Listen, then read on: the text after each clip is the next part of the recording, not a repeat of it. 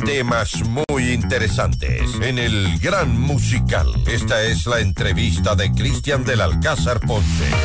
Hoy con muy bien, estamos en nuestro jueves de empresas y hoy para hablar de temas legales importantes, entre en vigencia ya la ley de igualdad salarial entre hombres y mujeres. Nos acompaña Vanessa Velázquez, es nuestra abogada laboral. Un placer tenerla con nosotros, Vanessa. Bienvenida, gracias por acompañarnos esta mañana. Buenos días. Gracias, Cristian para tratar temas interesantes. Siempre, si tienen preguntas, por favor a nuestro WhatsApp 098-999-9819.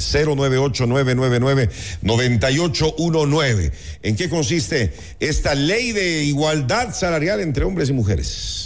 Se puede sacar un poquito el micrófono. bueno, Cristian, yo creo que en realidad el país eh, viene atravesando una buena racha para el tema de emitir leyes que buscan generar igualdad entre hombres y mujeres. la parte más interesante de esto es que el espíritu de estas leyes es positivo. Esta ley de equidad salarial es una ley muy pequeña que se había venido tratando antes de la famosa muerte cruzada y por eso fue muy rápida en su aprobación. Ahora ya publicada en el registro oficial está en plena vigencia y lo que va a buscar es que todos los empleadores públicos o privados, lo cual es muy interesante, tengan una igualdad salarial. Es decir, que si es que hay un cargo, cualquiera que sea, este, esta brecha de la que hablan las estadísticas de entre un 20 y 23% de diferencia, que hace una discriminación real respecto de lo que una mujer puede percibir y ganar. Si había, si había una brecha, había una diferenciación muy grande. Sí, sí, Cristian. Yo creo que el tema va más allá solo del salario. Creo por eso que en conjunto se tiene que tratar esta ley de equidad salarial y la ley de economía violeta. Creo que son dos eh, leyes importantes y necesarias. Ojalá no tengamos una vez más leyes que quedan archivadas, que son poco usadas y que no reflejan en números de empleabilidad que realmente han sido puestas en marcha. Realmente eso es lo que me preocuparía más. Porque sí, sí había diferencias salariales, pero aquí estamos atacando solamente un frente eh, en la ley y en lo que pude leer y en lo que he investigado para, para poder estar en, en tema respecto de esto. No se tomaron en consideración ciertos factores que las mujeres priorizamos y no por un tema de discriminación cristiana, sino por un tema de decisión propia. Y hay temas tan importantes. El año pasado, precisamente quien ganó el Premio Nobel de Economía, hace un estudio muy interesante del tema este de las brechas salariales que hay entre mujeres y hombres, pero que también hay un tema un poco más social. Yo priorizo ser madre yo tengo menos horas trabajables por el hecho de ser madre o por el hecho de tener más hijos o por el hecho de querer hacer familia. Y eso no es un motivo para ser discriminada y eso no es un motivo para ganar menos. Pero claro, la ley está dada, habrá que ver qué dice el reglamento porque es como muy firme. Todavía no hay reglamento. No hay reglamento todavía, es como muy firme decir, bueno, hoy voy a contratar un jefe de logística y si es que es hombre le pagaba mil dólares y si es que era mujer le pagaba 770. Eso está prohibido hoy por la ley. Pero también depende del grado de preparación de cada persona, independientemente de que sea hombre o que sea mujer, que sea mujer o que sea hombre o, el tiempo que lleva trabajando eh, en, la compañía, los estudios que haya realizado, la experiencia que decía. O sea, hay factores también eh, que, se, que se deberían tomar en cuenta, Por supuesto, ¿no? Creo yo. Por supuesto, Cristian. Primero, mismas tareas, mismas funciones, condiciones profesionales, factores de desempeño. Son elementos que son muy importantes para poder delimitar cuando hago una requisición de personal. No puedo, bajo ningún concepto, no calificar que una persona tenga mayores estudios, mayor experiencia por un tema de género. Hacia allá. Yo creo que el estudio debe ser un poco más completo, un poco más preciso, para que este tipo de situaciones no simplemente se vuelvan a lo que yo siempre digo. Lamento leer en todas las leyes, en los últimos capítulos de las discusiones, sanciones. Sanciones.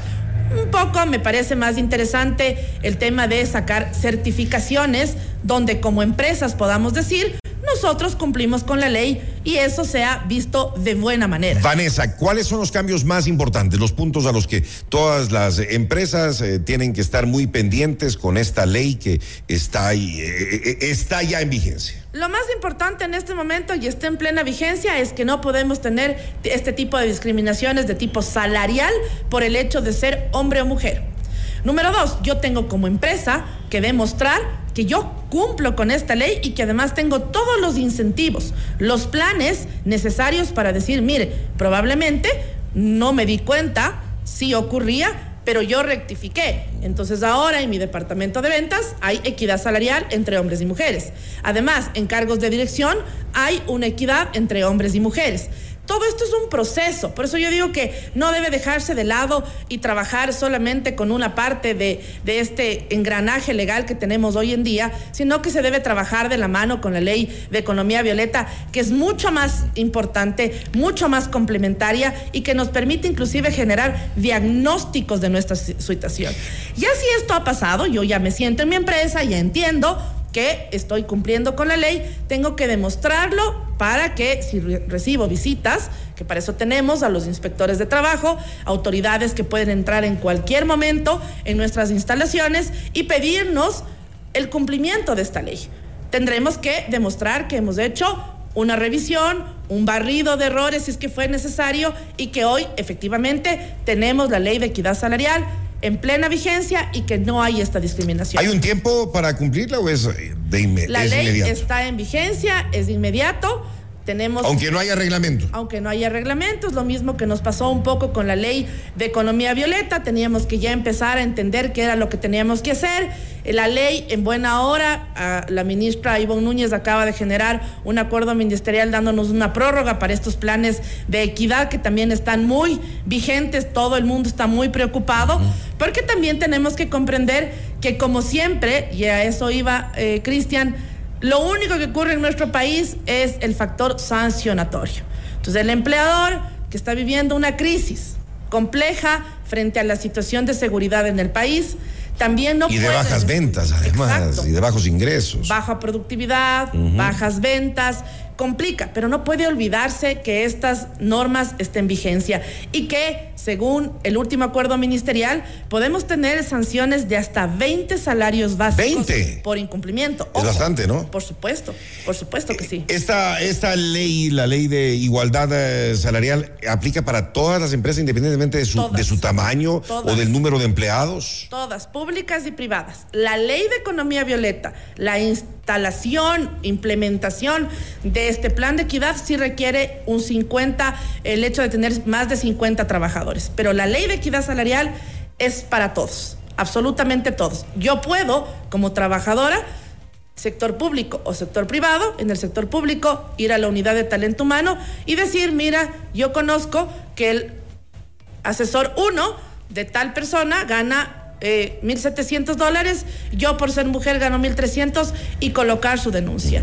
Y si es que efectivamente esta denuncia es atendida favorablemente, tiene que pagarse las diferencias de lo que se, no se había cancelado dentro de esta brecha de remuneración. Y de igual manera ocurrirá en el sector privado. ¿Tiene que ver solamente con salarios o también el número de personas, el número de mujeres y hombres que trabajan en una, en una empresa? Esta ley habla únicamente de salarios. La que un poco se enmarca respecto del número de trabajadores y de llegar a esta equidad es la ley de economía violeta, porque no nos olvidemos que las mujeres son las más afectadas dentro del factor desempleo. Bueno, en esta compañía, al menos la, mayoría de personas que trabajan acá son, mujeres, ¿no? Son mujeres. Eh, tenemos una pregunta, nos dicen para la doctora, el pago de la hora nocturna a partir de las 7 de la noche se debe pagar en horario de centro comercial que cierra a las 10, pero la trabajadora entra a las 14 horas a las 22 horas, son 8 horas de trabajo.